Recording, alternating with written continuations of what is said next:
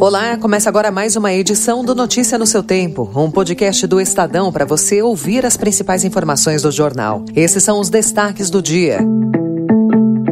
Apesar da queda de receita, estados dão aumento aos servidores. Tarcísio repassa 109 milhões de reais sem que prefeituras digam como usarão a verba. E evento com mais segurança e público cauteloso marcam a virada cultural. Hoje é segunda-feira, 29 de maio de 2023. Estadão apresenta Notícia no seu tempo.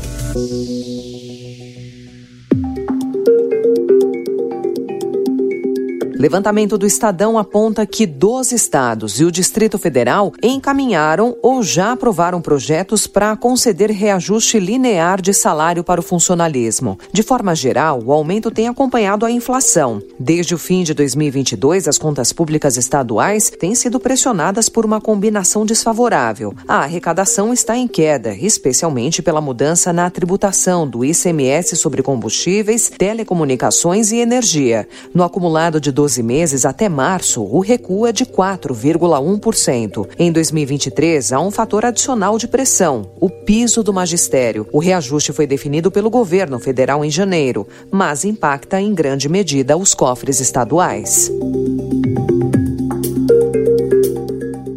O governador de São Paulo, Tarcísio de Freitas, autorizou o repasse de 109 milhões de reais das chamadas emendas PIX. O mecanismo incluído no orçamento por deputados estaduais abastece os cofres de prefeituras paulistas sem necessidade de compromisso prévio de como a verba será aplicada. Os valores compõem as emendas impositivas, ou seja, são de execução obrigatória e irrigam as bases eleitorais de parlamentares. Cabem ao secretário de Governo e Relações Institucionais, Gilberto Roberto Kassab a análise e a liberação das emendas PIX, chamadas formalmente de transferências especiais. O poder sobre os recursos foi transferido ao presidente do PSD por Tarcísio em decreto de janeiro. O governador também delegou a articulação política com a Assembleia Legislativa de São Paulo, a Kassab.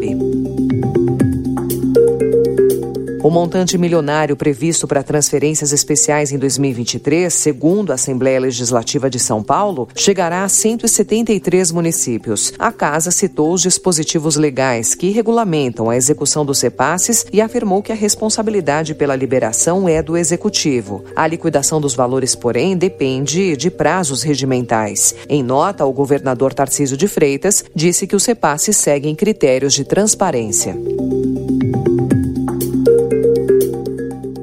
O deputado Alex Manente, do Cidadania de São Paulo, gastou 240 mil reais de verba da Câmara com a compra de milhares de envelopes, cartões de visita, papéis timbrados, além de 170 mil boletins informativos. É a maior despesa do tipo feita no ano passado entre todos os deputados. Apesar de incluir 10 mil envelopes, o parlamentar gastou R$ 37,47 com os serviços postais até janeiro, o que pode pode indicar que eles não foram enviados. Procurado na sexta-feira, Manente não havia respondido à reportagem até a noite de ontem. A despesa o coloca no topo do ranking dos reembolsos mais altos pagos em um único serviço pela casa, nas categorias divulgação de atividade parlamentar e manutenção de escritório de apoio, e o alça a condição de deputado mais analógico da Câmara.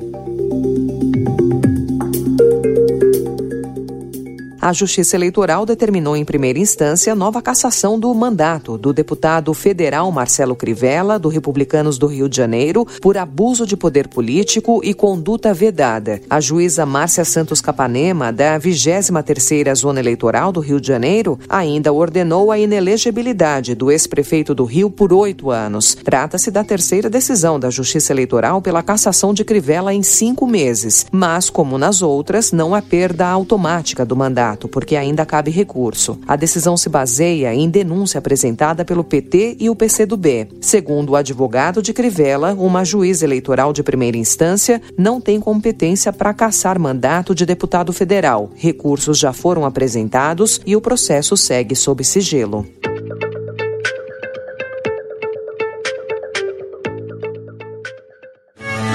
Türkiye'yi çok seviyoruz. Her şey her şey Bu millet sevilmez mi? Biz severiz. Na Turquia, o atual presidente Recep Tayyip Erdogan, de 69 anos, se reelegeu ontem ao vencer Kemal Kılıçdaroğlu, de 74 anos, e ficará no poder até 2028. Com a vitória em um segundo turno inédito na história moderna do país, Erdogan inicia mais um ciclo no comando da nação que ele lidera como primeiro-ministro e presidente há 20 anos. Segundo a contagem oficial, o atual mandatário teve 52% dos votos e o rival ao 48%. Com o país em crise econômica, o resultado, segundo especialistas, confirma o dom de Erdogan para a sobrevivência política. Cientistas da Universidade de McMaster, no Canadá, descobriram um novo antibiótico capaz de eliminar uma espécie mortal de superbactéria e com a ajuda de inteligência artificial. O medicamento experimental, chamado de Abalsim, passará agora por testes de segurança antes de ser utilizado em pessoas. Segundo pesquisadores, essa é a primeira prova de que a inteligência artificial pode ser utilizada no desenvolvimento rápido de medicamentos. As superbactérias são um desafio para a medicina. Notícia no seu tempo. As principais notícias do dia no jornal O Estado de São Paulo.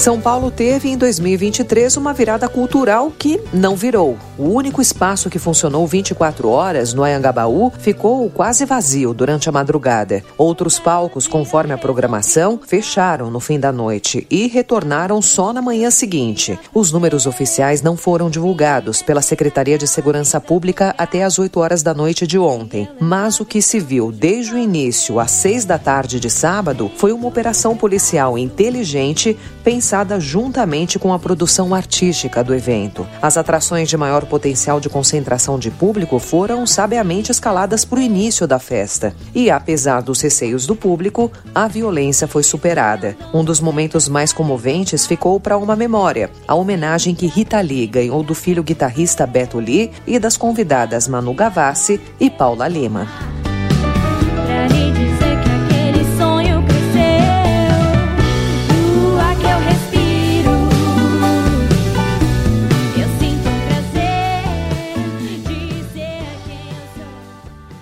Essa foi mais uma edição do Notícia no seu tempo, com a apresentação e roteiro de Alessandra Romano, produção e finalização de Felipe Caldo. O editor de núcleo de áudio é Manuel Bonfim. Obrigada pela sua escuta até aqui e uma excelente semana.